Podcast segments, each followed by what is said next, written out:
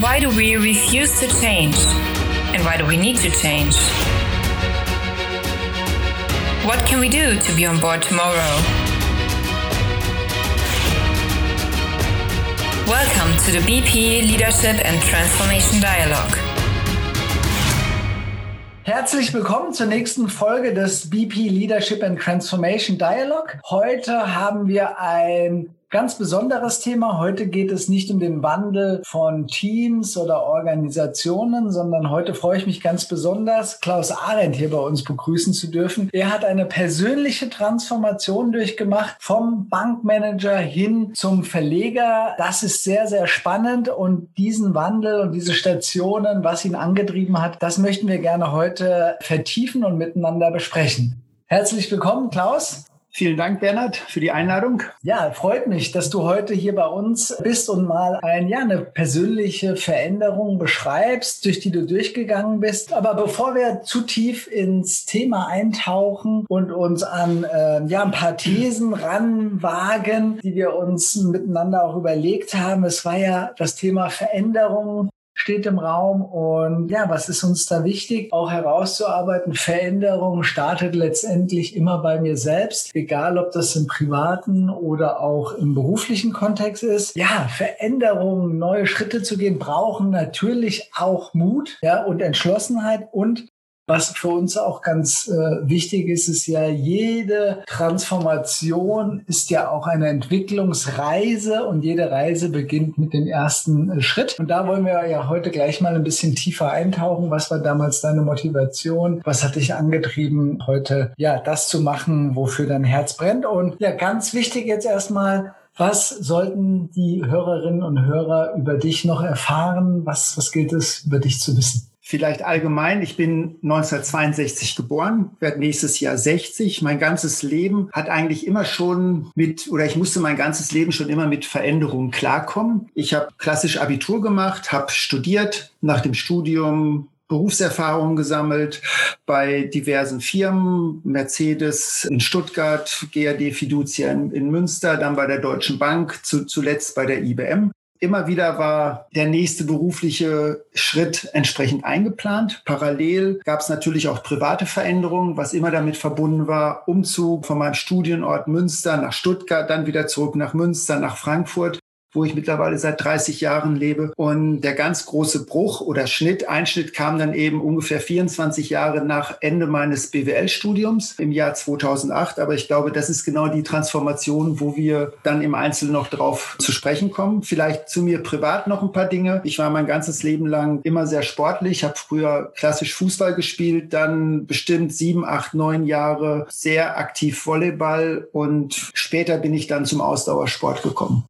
Der Sport, Ausdauer ist sicherlich, das sind genau auch die Themen, die wir in der Transformation brauchen. Zum einen im Sport hat man ja auch oft so innerer Schweinehund, Risiken eingehen, Dinge überwinden und aber natürlich auch Ausdauersport sagt es ja schon, man muss natürlich auch eine gewisse Beharrlichkeit haben, dran zu bleiben. Und äh, du hast schon angedeutet, du hast ja von sag mal, eine Bilderbuchkarriere gemacht, Abitur, war es dann in den bekannten Konzernen gewesen und dann bis hin dann eben zur, zur Bank oder dann so bei der IBM. Was war der Punkt, der Auslöser, dann den Schritt zu gehen von der IBM weg und dann, äh, ja, dich quasi mit einem Special Interest Magazin für Triathleten quasi selbstständig zu machen?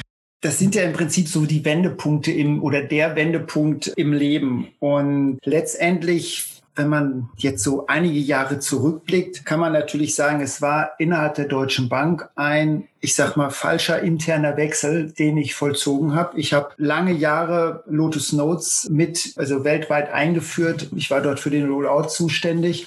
Und ähm, nach einer gewissen Zeit war ich müde. Ich hatte ein, ein, tolles Team. Ich war international sehr viel unterwegs, aber irgendwann konnte ich das Thema nicht mehr sehen. Das waren wahrscheinlich wieder so klassische sechs, sieben Jahre, so ein typischer ähm, Zyklus.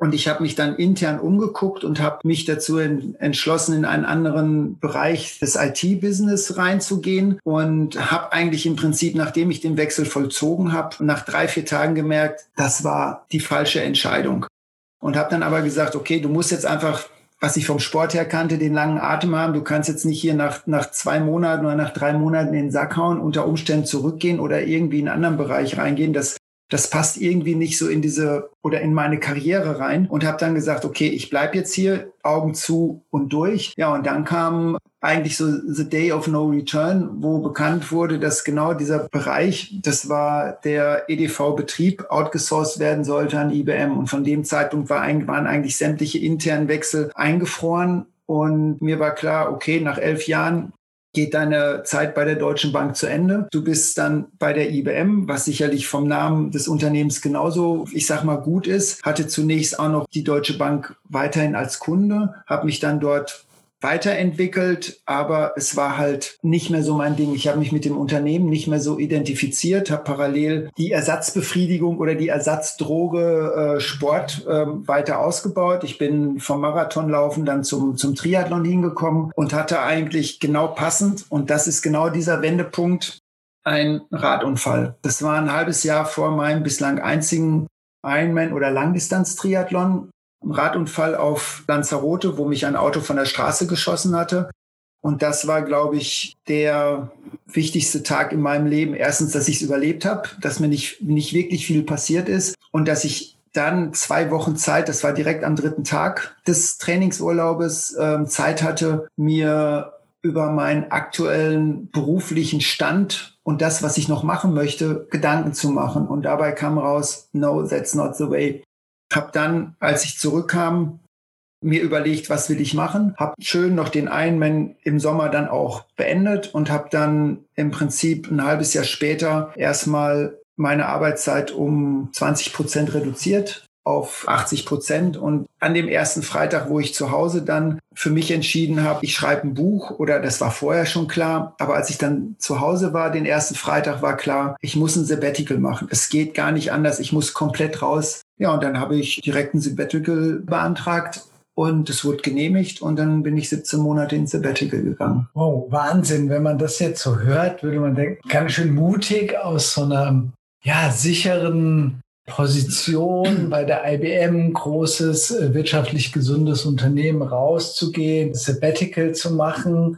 Das hat schon sicherlich viel Mut erfordert. Und kann man sagen, dass dieser Moment des Unfalls, und da kommt so mein Organisationsentwickler-Denke rein, auch immer wieder das Gute im Schlechten sehen, dass dich quasi diese Zwangspause dazu gebracht hat, nochmal über dein Leben und wohin soll die Reise eigentlich gehen, nachzudenken? Ja, der Unfall war das Beste, so hart sich das anhört, was mir passieren konnte. Weil mhm. letztendlich, du hast es ja auch im Vorfeld gesagt, dass es gewisse Thesen gibt, über die wir sprechen. Also Veränderung startet immer bei mir selbst. Veränderung braucht Mut. Und jede Reise startet mit dem ersten Schritt. Ich denke mal, der erste Schritt war fremdbestimmt, das war der Unfall. Und die Veränderung startet tatsächlich immer bei mir selbst. Bei wem denn sonst? Weil das ist die einzige Chance. Entweder ich möchte aktiv etwas verändern oder eben nicht. Weil von außen Veränderung, die bekommt man jeden Tag mit. Es gibt, es gibt Rahmenbedingungen wie Covid-19. Das heißt, sämtliche Unternehmen mussten sich auf einmal auf sich verändernde Rahmenbedingungen einstellen. Sie mussten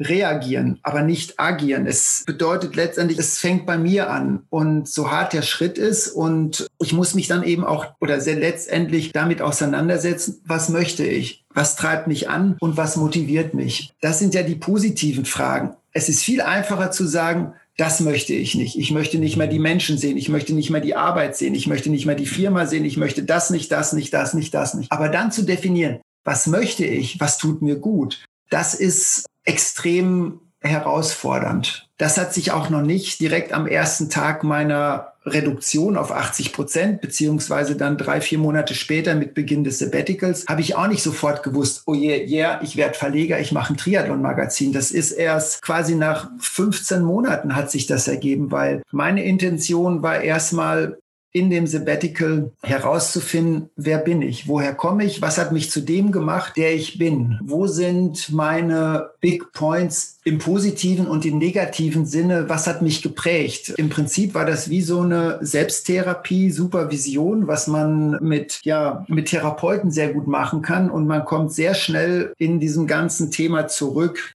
in die Kindheit, in die Schule, wo Aussagen von Eltern, von Lehrern einen in die eine oder auch in die andere Richtung beeinflusst und letztendlich auch geprägt haben. Und das ist etwas, das habe ich herausgefunden, indem ich mit einem sehr guten Freund auch aus der Sportbranche ein Buch geschrieben hat, das dann heißt Faszination Ausdauersport und was im Leben sonst noch zählt. Und dabei habe ich halt mein Leben aufgearbeitet mit allen Höhen und Tiefen und habe das aus dreierlei Blickrichtung beschrieben. Einmal aus der sportlichen Sicht, einmal aus der Sicht des Privatlebens und auch aus Sicht des Berufslebens. Ich habe mir tatsächlich mal die Mühe gemacht, über einen Zeitraum, glaube ich, von zehn, zwölf Jahren auf so einer Skala von null bis zehn zu beschreiben pro Quartal, wie gut war meine Beziehung, wie motiviert war ich im Job und wie viel Sport habe ich gemacht. Und das Interessante war, wenn zwei Kurven oben waren, sagen wir mal Arbeit und Privat lief super, dann habe ich ganz wenig Sport gemacht. Und wenn ich sehr viel Sport gemacht habe und die Beziehung war super, dann war die Arbeit im Keller. Genauso kann man das weitermachen. Wenn die Arbeit und der Sport ganz oben ist, dann war bestimmt die Beziehung im Keller. Und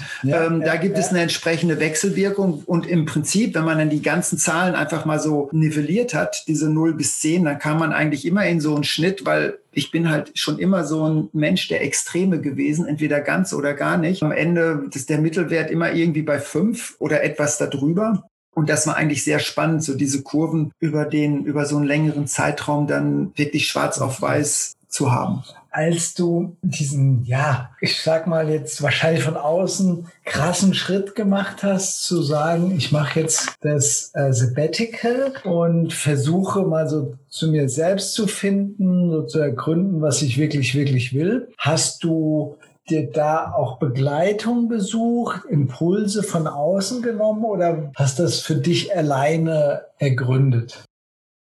Ich hatte einfach die Zeit, das mit mir selbst auszumachen weil mhm. ich ja in dem Sinne nicht gearbeitet habe. Ich habe wirklich acht Stunden am Tag ganz das, ich habe wirklich einen ganz normalen Arbeitstag gehabt, wo ich äh, mich mit den mit den Themen beschäftigt habe. Sicherlich meine damalige Lebensgefährtin war definitiv ein sehr starker Halt, weil sie in der Zeit auch eine Transformation durchgemacht hat, letztendlich vom auch von der Bankmanagerin in Richtung ihrer ursprünglichen Ausbildung Schule, Gymnasial, Oberstufenlehrerin wieder zurückzugehen. Das heißt, wir haben beide beide eine Transformation durchgemacht und haben uns gegenseitig unterstützt, beraten und natürlich auch mein, äh, in dem Sinne mein Co-Autor, der Jochen Schmitz. Da haben wir schon, äh, der hat auch immer entsprechend Rückfragen gestellt und, und, und, so dass ich halt wirklich sehr, sehr tief in die Vergangenheit reingehen konnte bestätigt meine These. Ich habe irgendwo mal aufgeschnappt, when you pause a machine, it turns off. When you pause people, they turn on. Das würde ja. es ja wieder bestätigen, wenn ich Zeit habe, mal zur Ruhe zu kommen, auch nicht in diesem Hamsterrad bin und so von jedem, von einem zum nächsten Termin oder Event hetze, dass ich dann runterkomme und wirklich Zeit habe, mal in mich reinzuhorchen. Was will ich? Wo soll es hingehen? Ja, sehr, sehr spannend. Du merkst es, wenn ich da einhaken kann. Ja, eindeutig merkt man das doch immer beim Urlaub.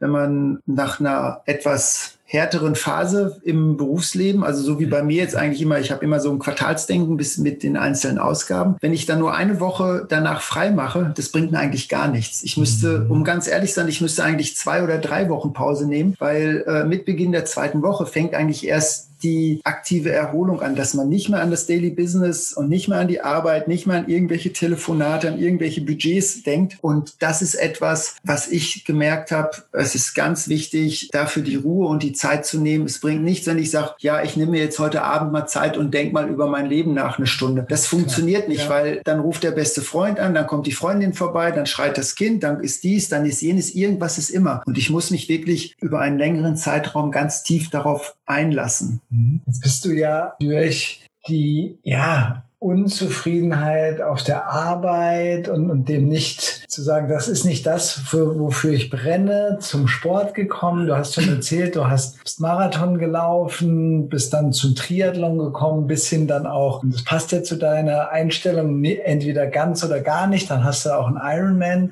gemacht. Das ist ja auch, braucht Mut, braucht Durchhaltevermögen, auch so Richtung innerer Schweinehund äh, zu kämpfen. Das scheint ja dann so eine Lebenseinstellung auch von dir zu sein. Und dann bist du zu dem Sport gekommen. Das hat sicherlich viel Zeit für Training, Vorbereitung, Testwettkämpfe und so weiter gekommen. Aber was hat dich dann dazu gebracht, dann darin deine neue Heimat zu sehen und zu sagen, ich gründe jetzt ein Magazin in einem Markt, der ja, der ist ja auch begrenzt irgendwie. Das hat sich wirklich per per Zufall ergeben, weil mein Co-Autor war zu der Zeit Chefredakteur von dem Laufmagazin Running mit Sitz in Freiburg damals. Und als ich den Jochen in Freiburg das eine oder andere Mal besucht habe, habe ich ihn dann auch in der Redaktion besucht oder dort abgeholt. Und dort bin ich dann auch mit seinem Chef, dem Herausgeber, dem Armin Schirmeier, automatisch in Kontakt gekommen. Wir sind ins Gespräch gekommen. Er hat gesagt, ja, er hätte früher auch schon mal ein Triathlon-Magazin gemacht und äh, plant auch sowas irgendwann mal wieder zu machen. Das war dann, hat sich dann irgendwann bei mir so im Kopf verfestigt. Und ich hatte parallel freiberuflich bei der Organisation vom Ironman in Frankfurt so ein bisschen im Backoffice in der Organisation der Laufstrecke mitgearbeitet, habe somit also auch einen kleinen Blick hinter die Kulissen bekommen. Und das war also alles wirklich so auf ganz kleiner freiberuflicher Ebene. Wenn man das alles jetzt in Euro und Cent verrechnen würde, dann könnte man sagen, ja, spinnst du denn? Du hast vorher richtig viel Geld verdient und äh, jetzt im Sabbatical gar nichts. Und das war auch etwas, was viele Kollegen im Vorfeld sagten. Wie kannst du nur ins Sabbatical gehen, weil jetzt ist deine Karriere vorbei und du verdienst ja kein Geld. Jetzt bist du von deiner Lebensgefährtin abhängig äh, oder von deinem, von deinem Ersparten und, und, und. Also das war eigentlich alles so dieses, das Negative eher, auf was man verzichten muss. Aber eigentlich hat keiner wirklich die Chance gesehen, die man damit eingeht. Und es ist eigentlich, ich war zu dem Zeitpunkt, das war 2007, 2006, bin ich ins Sabbatical gegangen. Ich war 44, also die klassische Midlife Crisis. Es passt eigentlich in dem Sinne genau da rein. Und es war mir aber egal. Es lag sicherlich auch daran, dass ich einigermaßen finanziell gesettelt war, dass die Eigentumswohnung abbezahlt war, dass ich in dem Sinne auch ein Umfeld hatte, das mich unterstützt und bestärkt hat. Und wenn meine Motivation jetzt Geld gewesen wäre, mich zu verändern, dann wäre ich erstens nie ins Sabbatical gegangen. Zweitens hätte ich nie ein Medienunternehmen gegründet. Ich hätte irgendwie was anderes gemacht. Aber jede Reise beginnt ja mit einem ersten Schritt. Und dadurch, dass der erste Schritt interessanterweise durch den Radunfall, ich sag mal, initiiert wurde, und ich dann über diese ganze Thematik und die Auswirkungen auch noch so vom Sport so ein, ich sag mal, ein Buch geschrieben habe, was gleichzeitig, ich sag mal, eine Selbsttherapie für mich war, begann die Reise im Prinzip Ende Januar 2005 mit dem Rad, mit dem Radunfall. Und man könnte jetzt sagen, jede Reise beginnt mit einem ersten Schritt. Für manche ist es die Fahrt zum Flughafen. Für mich begann sie halt schon viel, viel früher und eben auch mit beruflichen Veränderungen. Und da muss man einfach auch sagen, achte auf deine Gedanken. Sie sind der Anfang deiner Taten. Und das kann man auf die Arbeit beziehen. Das kann man auf sein Hobby beziehen. Das kann man auf, auf die Beziehung mit seiner Freundin, mit seinem Freund ähm, beziehen und sobald man da entsprechend irgendwelche Gedanken hat, beginnen auch irgendwo schon die, die Wendepunkte im Leben. Du hast ja schon skizziert, dass du ja finanziell kleines Polster hattest, dass du in deiner damaligen Beziehung auch Halt gefunden hast oder ihr euch gegenseitig Halt gegeben hat, weil sie eben auch in so einem Veränderungsprozess war. Gab es denn noch weitere Stützen, die dich gehalten haben? Wie hat zum Beispiel die Familie reagiert? Wie haben enge Freunde das wahrgenommen? Was war da so deren Reaktion auf deine Veränderung? Mein Papa fand das gar nicht gut. Ganz knallhart. Der hat gesagt, bist du denn bescheuert, so einen guten Job auf, aufzugeben? Und der fand es gar nicht gut. Meine Mutter hat sich dann intensiv damit auseinandergesetzt. Äh, man muss dazu sagen, die waren beide zu dem Zeitpunkt Anfang 80. Und das war ganz interessant mit dem Zeitpunkt, wo ich ins Sabbatical ging, hat mich meine Mama wirklich fast alle drei Tage angerufen und gesagt, hier, guck mal in dem und dem Programm im Fernsehen oder ich habe in der und der Zeitung das und das gelesen. Da war auch einer, der war äh, Mitte 40, auch ein Banker und der hat auch ein Sabbatical gemacht und, und, und und ähm, hat, haben dann von ihrer Transformation halt im Fernsehen bei irgendwelchen Talkshows oder eben in Magazinen ähm, darüber berichtet. Sie hat das alles dann sie hat es sehr positiv gesehen. Insbesondere hat sie immer gesagt, naja, du hast ja was gelernt, du bist bis jetzt gut durchs Leben gekommen, du machst das schon. Und das war sicherlich irgendwo im Hinterkopf, weil meine Mama hat ja auch Auswirkungen, ich sag mal, durch einen, durch einen frühen Spruch hat sie sicherlich auch mein ähm, Leben, ich sag mal, ähm, das war so, sag nicht zu viel Nein. Nein-Sager haben es schwierig. Nein, das ist totaler Bullshit. Es ist wichtig, auch Nein sagen, weil sonst kann man super ausgenutzt werden und man versucht es allen recht zu machen. Also das ist auch etwas, was ich in meiner Phase, in dieser Phase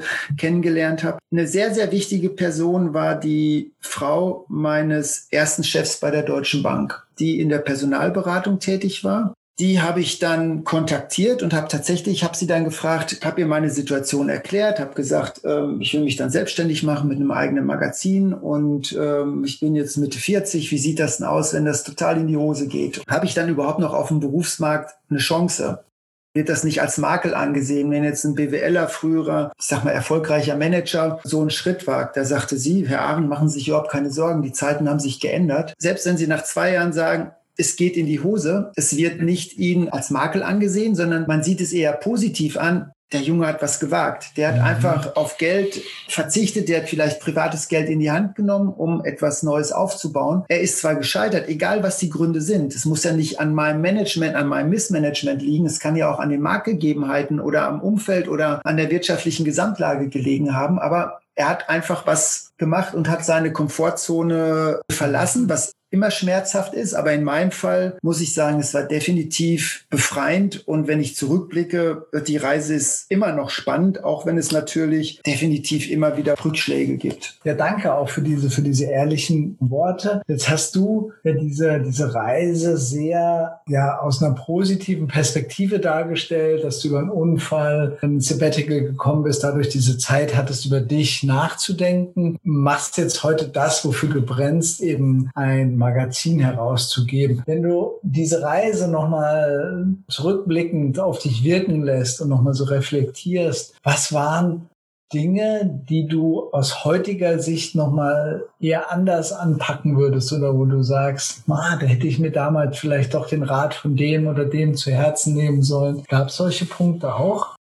Interessant ist, der Einstieg damals war denkbar schlecht. Es gab in Deutschland ein großes Triathlon-Magazin, es gab eins in Österreich und es gab natürlich auch, oder es gibt immer noch amerikanisch sprechende, englisch sprechende Magazine. Das heißt, der deutsche Markt war eigentlich ziemlich gut besetzt. Und ich habe einfach gesagt, wer nicht wagt, der nicht gewinnt. Mehr als scheitern kannst du nicht. Also da hat wirklich die Frau von meinem ersten Chef, das war dann wirklich im Hinterkopf, das hat wirklich sehr, sehr geholfen. Und zum anderen eben auch, weil der äh, Armin Schiermeier, mein Geschäftspartner, eben auch in die Welt des Ausdauersportes äh, entsprechend vernetzt war und er für die Finanzierung zuständig war, also sprich Akquise von Anzeigen und ich für das Inhaltliche zuständig war. Das heißt, wir hatten da eine ganz klare Aufgabenteilung. Im Nachhinein würde ich vielleicht sogar sagen, man müsste vielleicht noch eine dritte oder vierte Person hätte man mit reinnehmen können, um das auf breitere Füße, Stand, mehr Standbeine, dass man noch mehr Talente irgendwie darin ähm, reinbringt. Weil wenn einer mal, wie gesagt, der Schirmeier hatte parallel ja noch Online-Shop und die Running, wenn jemand da komplett ähm, eingespannt war, dann fehlt natürlich die Zeit für das neue Projekt. Und klar, insofern klar. musste ich dann natürlich auch diverse Tätigkeiten von übernehmen. Was ich definitiv weniger machen würde, ist weniger Ausgaben am Anfang. Mhm. Wir sind mit drei Ausgaben im ersten Jahr gestartet, dann gab es vier. Und dann sind wir auf fünf bis sechs Ausgaben gegangen. Und das, und diese fünf bis sechs Ausgaben war definitiv, definitiv, definitiv zu viel.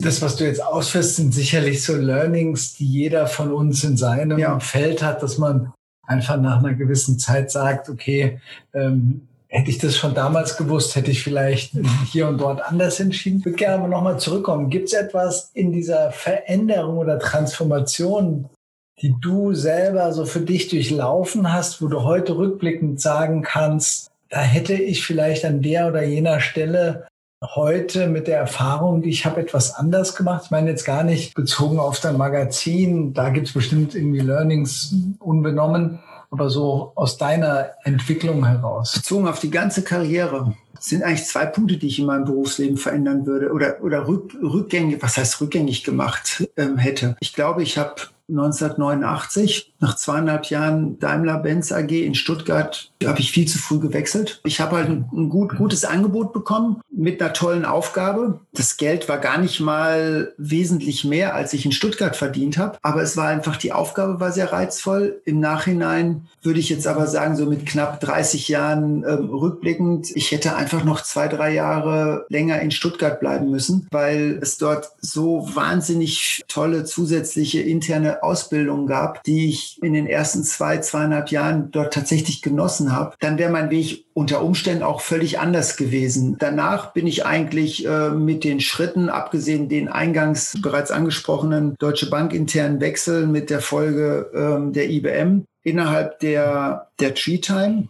muss ich sagen, hat mich eigentlich immer motiviert der Glaube an mich selbst. Es geht schon weiter. Das ist ja auch dieses Motto der, der Firma. Das heißt ja Imur. Imur ist hawaiianisch, kommt natürlich auch durch die, durch den Triathlon und bedeutet, es geht immer weiter. It's always going forward. Meine Mutter wird immer sagen, wenn du denkst, es geht nicht mehr, kommt von irgendwo ein Lichtlein her. So ein klassischer Spruch, den ja jeder kennt. Aber ich würde rückblickend in der ganzen Phase der Tree Time weniger Ausgaben und das Thema Online viel, viel professioneller angehen. Weil dann wären eine Menge an Nerven, eventuell auch an ja, verbranntem Kapital, wenn man das so nennt. Man hätte sich viele Nerven gespart. Du hast schon so eine Transformation, so eine Veränderung, hattest du eingangs ja auch schon gesagt, braucht Mut, auch aus meiner Sicht auch Zuversicht. Und du hast schon gesagt, eine Zuversicht ist so eine Lebenseinstellung äh, von dir. Dieses Motto geht schon immer irgendwie weiter. Gab es noch etwas, was dich zuversichtlich gemacht hat, auch in dem Sinne von, jawohl, ich schaffe es, ein Magazin Magazin am Markt auch zu platzieren, was jetzt ja auch schon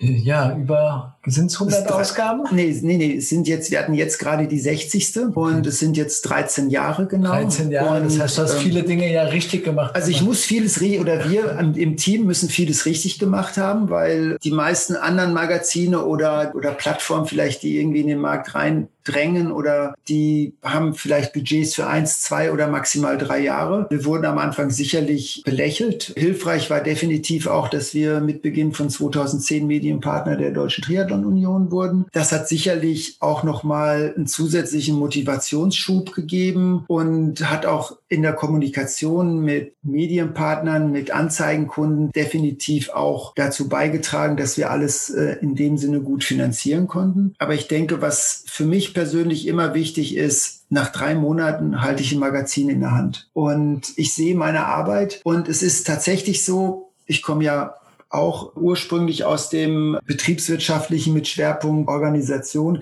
oder Business Process Reengineering. Und jeder kennt es, ein Projekt hat einen definierten Anfang und ein definiertes Ende. Und ja, tatsächlich, ich habe ein definiertes Ende und das ist immer irgendwie zwischen dem 6. und 10. März, Juni, September oder Dezember, weil dann ist die Abgabe und dann müssen eben die 100 oder 125 Seiten bei der Druckerei sein, weil die auch ihre interne Logistik darauf ausgerichtet hat. Man kann mal um ein, zwei Tage schieben, das ist überhaupt kein Thema. Aber genau dieses, diese Genugtuung am Ende dieses Magazin in der Hand zu halten und ich gebe zu, die Genugtuung habe ich mit der Freigabe-E-Mail, dann bin ich ähm, glücklich. Und das Papier, das, das Magazin, was ich dann in der Hand halte, vier, fünf Tage später. Mein Geschäftspartner sagt immer, und wie ist es? Sieht's gut, ist es gut gedruckt? Um ehrlich zu sein, ich gucke mir das erst meistens eine Woche oder zwei Wochen später blätter ich da mal durch, weil es ist für mich in dem Punkt, wo ich das zur Druckerei abgebe. Und das andere ist einfach die die Freiheit, die ich durch diesen Beruf oder durch diesen Berufswechsel, den ich vor 13 Jahren gemacht habe, die unendliche Freiheit und die Selbstbestimmtheit, dass ich, mhm. ich bestimme, das hört sich jetzt wirklich sehr egoistisch an, was ins Magazin reinkommt, wie viele Seiten da reinkommen. Natürlich habe ich mein, mein Team mit freien Mitarbeitern, mit festen freien Mitarbeitern, die mich mhm. natürlich beraten. Ich habe das Ohr über Social Media natürlich auch am Puls der Zeit. Was tut sich in der Szene bei den Profis, bei den Herstellern? Aber es ist einfach diese unendliche Freiheit. Und dadurch, dass ich auch nur drei Magazine oder vier Magazine im Jahr herausbringe, ist auch nicht der Druck da, jeden Monat wieder x tausend Euro zu finanzieren, feste Mitarbeiter zu haben. Und das bringt mir sehr viel Genugtuung, wohl wissend, dass auch durch Corona natürlich es Einbußen gab, dass es im Prinzip auch von bin jetzt mal böse, von heute auf morgen zu Ende sein kann oder man irgendwie oder ich irgendwann morgens aufwache und sage, so, das war's, ist es alles gesagt und geschrieben, was es zum Thema Triathlon gibt. Und ich kann nichts mehr dazu beitragen. Vielen Dank, es war eine tolle Zeit. Euer Klaus Arendt macht's gut. Der Tag kann kommen und dann, wenn er kommt, dann kommt er bestimmt wieder genauso plötzlich wie damals, als ich meinem Chef gesagt habe, ich möchte ein Sabbatical machen. Aber ich glaube, so wie ich dich kennengelernt habe und jetzt auch über die letzten Jahre begleitet habe, ähm, würde dir immer wieder was Neues einfallen und, und du würdest vielleicht wieder was schreiben oder irgendwas ganz anderes machen. Auf jeden Fall, lieber Klaus, erstmal ganz, ganz vielen Dank. Und jetzt Richtung Ende hätte ich noch eine Frage an dich. Was sind so aus diesen letzten Monaten, Jahren, wo du dich verändert hast, was sind so für dich so die zwei, drei größten Learnings, Erkenntnisse, die du gerne mit unseren Zuhörern und Zuhörerinnen teilen möchtest? Learnings ist definitiv Nein sagen können. Das mhm. ist ein Learning, weil man kann es nicht allen recht machen. Also von daher, man muss auch mal Nein sagen bis hierhin und nicht weiter. Mhm. Das zweite ist, nie etwas übers Knie brechen. Es ist eine Reise, es ist ein Prozess. Und am Ende, das ist wieder so etwas, was ich auch gelernt habe, wenn man irgendwann am Übergang zur Regenbogenbrücke steht, dann guckt man zurück und ähm, hat die Erinnerung. Und das ist zehnmal mehr wert als jedes Geld ähm, auf dem Konto. Und noch zwei ganz wichtige Dinge. Straucheln und hinfallen ist keine Schande grundlos liegen bleiben, das ist verdammt schändlich und das gibt's nicht. Also man kann jammern und jammern und jammern, aber irgendwann muss man sich selber am Schopf greifen und sagen, so, das kann es nicht gewesen sein. Du kannst jetzt nicht einfach nur, weil dies, dies und jenes passiert ist, sagen, es geht nicht weiter. Dabei aber auch wissen, das ist so ein englischer Spruch, what flows, flows, what crashes, crashes. Und äh, man muss aus der Vergangenheit lernen, positive und negative Dinge. Und morgen kann sich alles ändern. Also think positive. Herzlichen Dank, lieber Klaus. Vielen Dank für deine Einblicke in deine persönliche Transformation. Das war sicherlich jetzt mal eine andere Ausgabe, wo es nicht darum geht, wie haben sich Teams oder Organisationen verändert, sondern deine persönliche Reise. Und danke für die wirklich sehr persönlichen Eindrücke, Gedanken, Learnings, aber auch natürlich kritische Aspekte, wo du selber auch gesagt hast, oh, das ähm, würde ich vielleicht heute anders machen. Sehr beeindruckend. Herzlichen Dank, viel Erfolg weiterhin und alles Gute. Ich habe zu danken, dass ich hier mein, ich sag mal, mein Leben so offenlegen durfte. Sehr gerne, sehr gerne. We hope you enjoyed this episode of the VP Leadership and Transformation Dialogue. If you are looking for further information, check out our social media channels or visit our website, pludapartners.com. We are looking forward to meeting you there.